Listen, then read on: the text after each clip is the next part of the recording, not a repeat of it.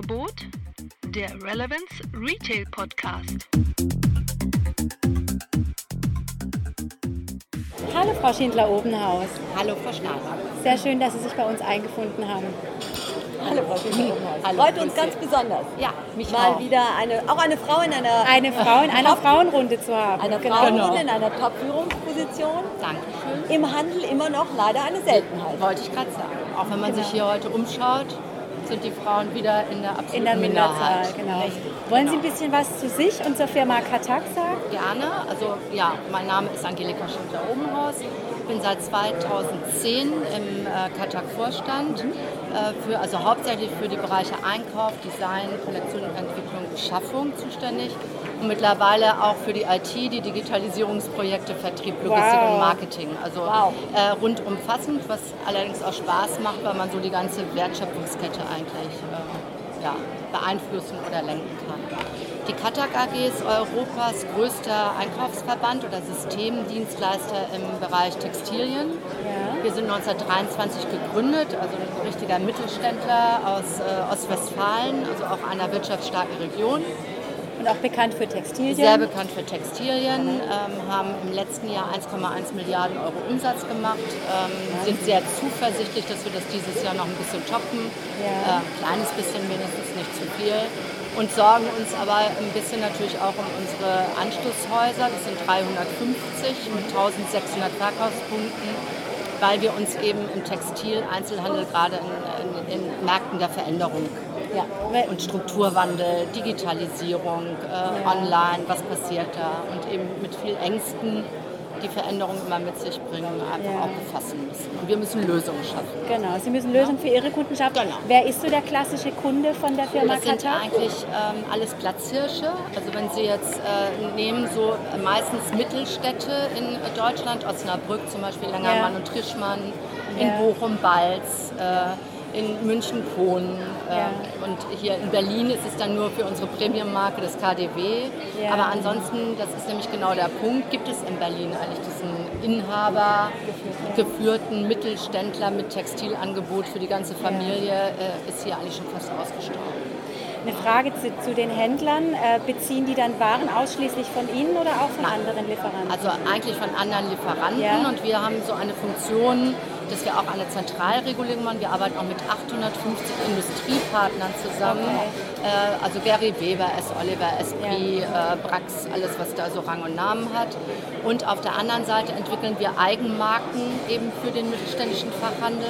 Die äh, entwickeln wir selber, also für Damen, Herren, Kinder, Wäsche. Welche sind das? Das ist Basefield zum Beispiel Ah, okay, im Lifestyle-Bereich, ja, ja. Staccato im Kinderbereich, eine sehr starke Marke, The Mercer Y im Premium-Bereich. Ja. Dann haben wir Lizenzen von Jette, Womenswear, Ja. Toni Gard im Herrenbereich. Also das sind so die Dinge, die wir dann quasi margenstark äh, dem Händler anbieten. Die er Okay. kaufen kann, aber Ja, nicht muss. Manchmal leider. Also manchmal wäre mir das muss lieber an. Jetzt sind Sie ja selber in Social Media und in Instagram sehr, sehr aktiv. Das finde ich auch ganz, ganz toll. Ich verfolge das sehr gerne und auch Ihren Danke. Look. ist wirklich Danke. klasse. Ähm, arbeiten Sie da auch mit den Händlern zusammen, dass Sie versuchen, ihnen Social Media näher zu bringen? Auf alle Fälle. Also ich habe mit Social Media eigentlich angefangen, weil wir auch äh, für unsere Marken damit angefangen Okay. haben. Und ich einfach selber auch sehen wollte, was passiert da eigentlich. Ja. Also welche Interaktionen kann man auch über Social Ja. Media fahren. Und wir unterstützen unsere Händler auch, die eigentlich auch meiner Ansicht nach manchmal zu spät sich damit beschäftigt haben.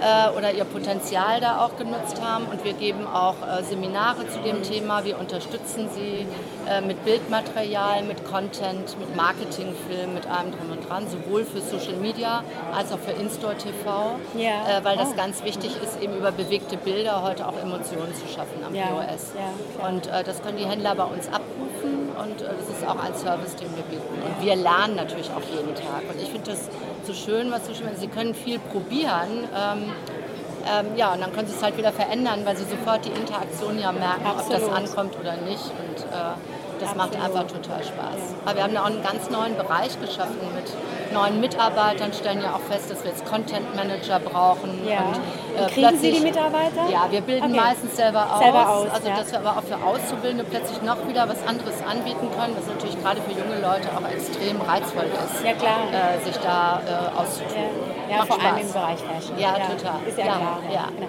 Dann waren Sie vor kurzem in Asien, habe ich auch auf Ja. Instagram verfolgen können. Ja, genau. Was waren denn Ihre prägendsten Eindrücke unabhängig vom Handel? Was, was fanden Sie am spannendsten? Ja, Wo war, waren Sie überhaupt? Ich war das erste Mal, also ich bin ja oft in Asien, aber dann ganz normal in Hongkong, Shanghai Ja. und äh, so weiter. Diesmal war ich in Seoul. Das da wollten wir ja auch hin, ne? genau. Das müssen wir unbedingt machen. Genau, ja, das ist äh, wirklich, kann ich nur empfehlen und habe das aber mit einer, ähm, ja, mit einer Gruppe eigentlich gemacht.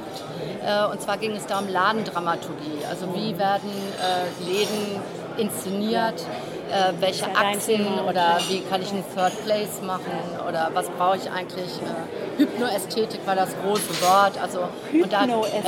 Ästhetik, ja. Das ist. Professor Mikunda aus Wien, der hat dann da Ja. so seine Theorien Okay. zu und das war eben sehr schön und wir haben ganz, ganz tolle Läden. Also Seoul kann ich nur empfehlen. Ich habe jetzt gedacht, dass sie in der Digitalisierung noch viel, viel weiter sind als wir, also technisch. Äh, weil ich wusste, dass in Seoul vor vielen Jahren schon in der U-Bahn-Station ja, Ja. die Möglichkeit bestand, mit QR-Code äh, Lebensmittel zu bestellen. Und das hat mich erstaunt, es wurde sofort abgeschafft, weil es kein Koreaner angenommen hat. Also hier in Europa wurde uns immer signalisiert, äh, wie super das da drüben läuft. Der Koreaner hat gesagt, will ich überhaupt nicht. Ja. Ich kaufe weiter mein Kimchi da in meinem Laden ein und habe damit gar nichts an, an der Brause. Ansonsten Okay. sehen Sie natürlich überall LED-Installationen. Ja, ähm, Videowalls rauf, runter, hoch, also schon ein hochentwickeltes technisches Land Mhm. äh, mit unfassbar modischen Menschen, also die wirklich extrem Was Wert auch Auge drauf legen. Ja, Okay. wirklich Wahnsinn. Also, und ganz tollen Geschäften, ganz tollen Restaurants. Also kann ich nur empfehlen. Tragen Sie die, diese Ideen zur Digitalisierung auch äh, an Ihre angeschlossenen Händler dann Ja. hinein? Ähm, Sie kümmern sich also um die Warenwirtschaftssysteme Ja. und auch um, um wirklich End-to-End-Digitalisierung für Ihren Händler. Ja, also- Wie ist Ihre Erfahrung, Ihre selbstständigen angeschlossenen Händler? Wie nehmen die diese Prozesse an? Ja, also ich sage jetzt mal so, wir beschäftigen uns mit einem Digitalisierungsprojekt seit ähm, fünf Jahren fast. Das nennt sich mal VEO, ist äh, praktisch eine Regalverlängerung für den Handel. Ähm, und ähm, da kann man sagen, dass es sehr zögerlich alles voranging. So, und dann hat das, ist es so ein bisschen rumgedümpelt, wie das eben immer so ist. Und dann haben wir gesagt, ähm, im Dezember letzten Jahres, also fast vor einem Jahr, wir müssen das Ganze mal von dieser, nur dieser Technikseite runterholen, weil eigentlich ist dieses ganze Thema Digi- Digitalisierung ja auch ein Marketing-Tool. Also muss auch emotional Klar. aufgeladen werden, damit Ja. der Händler das besser versteht. Und haben dann gesagt, auf, diese ganze, äh, auf das ganze Frontend, was eigentlich schon entwickelt war, haben wir jetzt als nächsten Step dann das digitale Schaufenster draufgesetzt. Und das wird jetzt, äh, das haben wir im Januar beschlossen. Im Juni ist der erste Händler live gegangen mit dem digitalen Schaufenster. Und jetzt äh, dadurch ist so ein, so ein Riesenschub jetzt gekommen. Also jetzt haben die Händler begriffen, also wenn ich jetzt nicht was tue, dann ähm, irgendwann ist der Zug vielleicht wirklich ohne mich abgefahren. Und dieses digitale Schaufenster ermöglicht ihm eben sein Sortiment auch digital am Sonntag oder eben äh, 24 Stunden am Tag dem Kunden darzubieten. Also wenn Sie jetzt Im als Web. Beispiel sagen, den Mantel finde ich toll, Ja, äh, dann gucken Sie jetzt als Beispiel jetzt an dem Ort, wo Sie wohnen, sagen wir mal, Sie wohnen in Bochum, Ja. sagen Sie, Mensch, gucke ich doch mal, ob den Mantel Balz hat. Ja. Als Beispiel. Und dann können Sie eben auf der Couch sonntags im Regen auch gucken, aha, hat er. Und dann können Sie quasi Click and Collect machen und sagen, ich fahre da Montag schnell mal hin, bevor ich ins Büro fahre, probiere den an, ob er auch wirklich passt. Und dann kann ich ihn kaufen oder eine andere Größe nehmen oder finde noch einen schöneren Mantel äh, oder, oder, oder. interessant. Ja, und Sie haben dann auch die Möglichkeit, ab Ende des Jahres könnte der Händler es auch scharf schalten, direkt als Online-Shop. Also ne, die ganze, äh, praktisch die ganze Entwicklung ist da. Es ist eigentlich eine ganz simple Schnittstelle mit der Warenwirtschaft des Händlers. Ähm, relativ easy, also wir sagen mal, der kann auf der Couch sitzen bleiben und sein Warenwirtschaftsanbieter und wir machen die Schnittstelle und er hat dann praktisch das digitale Schaufenster und ist in diesem Prozess auf alle Fälle sichtbar. Genau, aber Sie, Sie bieten dann im nächsten Schritt auch die, den, tatsächlich den Ja, Omnichannel-Ansatz das, an, dass ja genau, das kann er entscheiden. klicken, das Er kann kann entscheiden, wie er es gerne möchte, weil dann gehört die Logistik bei ihm ja dazu. Die Päckchen packen, die Retouren. Aber das kann er entscheiden. Die Ja. Software ist dafür da. Ja. Ist nur ein, praktisch eine Scharfschaltung im Jahr. Und dann entwickeln wir im nächsten Jahr noch weiter eine App für unsere Kunden bis hin vielleicht auch zum Marketplace. Wenn der Händler es annimmt. Wenn der Händler es annimmt. Wie, Ja. sind, Sie, wie, wie sind Ihre Genau. Gefühle? Wie, wie nehmen die Händler das an? Zu welchem Prozentanteil? Wie viele? Es gibt sicherlich Viel die einen, die immer. Viel zu wenig. Also wir sind noch im, äh, unter 10 Prozent unserer angeschlossenen Händler, die das mitmachen. Und äh, wenn Sie mit anderen Verbänden sprechen, die bieten ja das Gleiche an. Ja, ja. Also ANWR für den Schuhbereich, die sind ja Genau. sicherlich schon etwas weiter. Ähm, oder auch die EK Bielefeld ist dann ja eher für äh, Weißwaren und äh, Hardware äh, zuständig. Die bieten es auch an und wir sind mit beiden in Kooperationsgesprächen auch. Weil wir sagen, wenn, dann will der Händler ja ein System haben. Ja. Und nicht für Spielwaren ein anderes, für Schuhe ein anderes, für Textilien ein anderes und dann noch die Industrie mit ihren eigenen Apps, sodass die Verkäuferin irgendwann da steht mit 100 Apps und dann gucken Ja, muss? Ja, da hat ja ja. keiner Lust. Also wir wollen auch da zusammenarbeiten, weil allen von uns geht es ja darum, den Händler stark zu machen für die Zukunft, dass er überlebt, weil wie sollen unsere Städte aussehen, wenn kein Einzelhandel mehr dort stattfindet. Das stimmt. Das Genau. Gut, ich meine, genau. Olaf Birken hat ja vorhin gesagt, ähm, äh, offline ist sexy, hat er da vorhin gesagt. Ja, wird, glaube ich, auch. ja, das ich glaube zum Beispiel auch. Soul auch, ein Beispiel Bücher. War ja so das erste Ja. Medium, wo man gesagt hat, äh, Bücher werden nur noch E-Books und nur noch online. In Hat Seoul hat eine riesen Bücherei aufgemacht, also sensationell. Da sind für jeden Buchstaben riesen Türme an Büchern, wo sie sitzen können, ausleihen können und hinten ist der Schau an. Bookstore. Sie können auch alles kaufen. Ja. Und der Trend in Südkorea geht zurück zum Buch. Okay, die habt in den USA hat der, der, der äh, Verkauf von Büchern, physischen Büchern, zum ersten Mal seit 2013 Wieder den Download von E-Books Glaub ich wieder überholt. Also ich, sehe es auch so. Es wird eine Renaissance geben, aber ich glaube, es wird nie mehr weggehen online. Es wird immer Ja, ein ich, Spiel also ich glaube, ja, ich glaube auch, aber ich glaube, ich, ich sage immer, Mensch kauft bei Mensch, weil wir sind soziale Lebewesen. Ja. Wir mögen Menschen. Wir stehen ja auch hier zusammen und machen nicht nur Webinare, Nein. weil ähm, mit unserem multisensorischen System, das wir nun mal haben, äh, brauchen wir mehr Informationen als Ja. nur eine, äh, ein, ein Bildschirm. Das sehe ich auch so. Ich glaube, es kommt hinzu kommt, ich glaube, dass gerade im, auch der E-Commerce ganz viel tun muss, um äh, mehr Erlebnis zu schaffen. Absolut. So, da ist nicht viel passiert in den letzten zehn Jahren. Die, also bis auf Amazon, die vorne wegmarschieren, Ja, die es auch gut machen, ähm, gibt es eigentlich ganz viel Langeweile. Genau. Und äh, ich, ich bringe mal das Beispiel von Zalando. Man möchte doch mal einen schwarzen Pumps bei Zalando suchen. Genau. Ja, ja, da werden Absatz Höhe 5 wahnsinnig. bis 7 Das kannst du Zentimeter. Ja, ist um, dann 3000 kommt- Schuhe, weil wir ja, 3000 ja, das Schuhe ist- sind. das ne? ist ja Nein, das ist. Überfluss. Und das will der Kunde auch. Der Kunde möchte schon, es, es gibt ja dieses Modewort, ein kuratiertes Sortiment, Ja, äh, was möglichst auf ihn zugeschnitten ist und wo er Ideen auch entwickeln kann. Ähm, weil jeder braucht ja auch eine Idee, was er haben Ja. will. Ne? So. Genau. Spannend, ja. Ich hätte jetzt mal eine ganz andere Frage. Wir müssen ein bisschen auf die. Zeit schauen.